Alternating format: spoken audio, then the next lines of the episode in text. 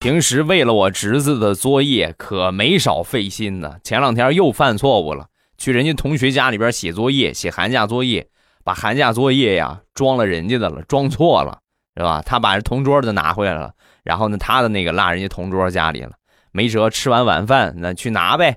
然后呢，就去他同桌这个小区去拿作业。拿完作业之后啊，他同学就下来跟我这小侄子就开始玩啊。我说宝贝儿，这挺晚了，咱回家吧。啊，不，我玩一会儿，叔叔。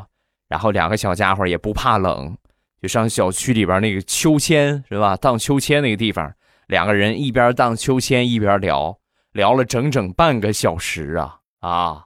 他们聊的是开心了，把我冻得跟孙子似的。他喊我走，我都走不动了，我感觉我都快冻上了。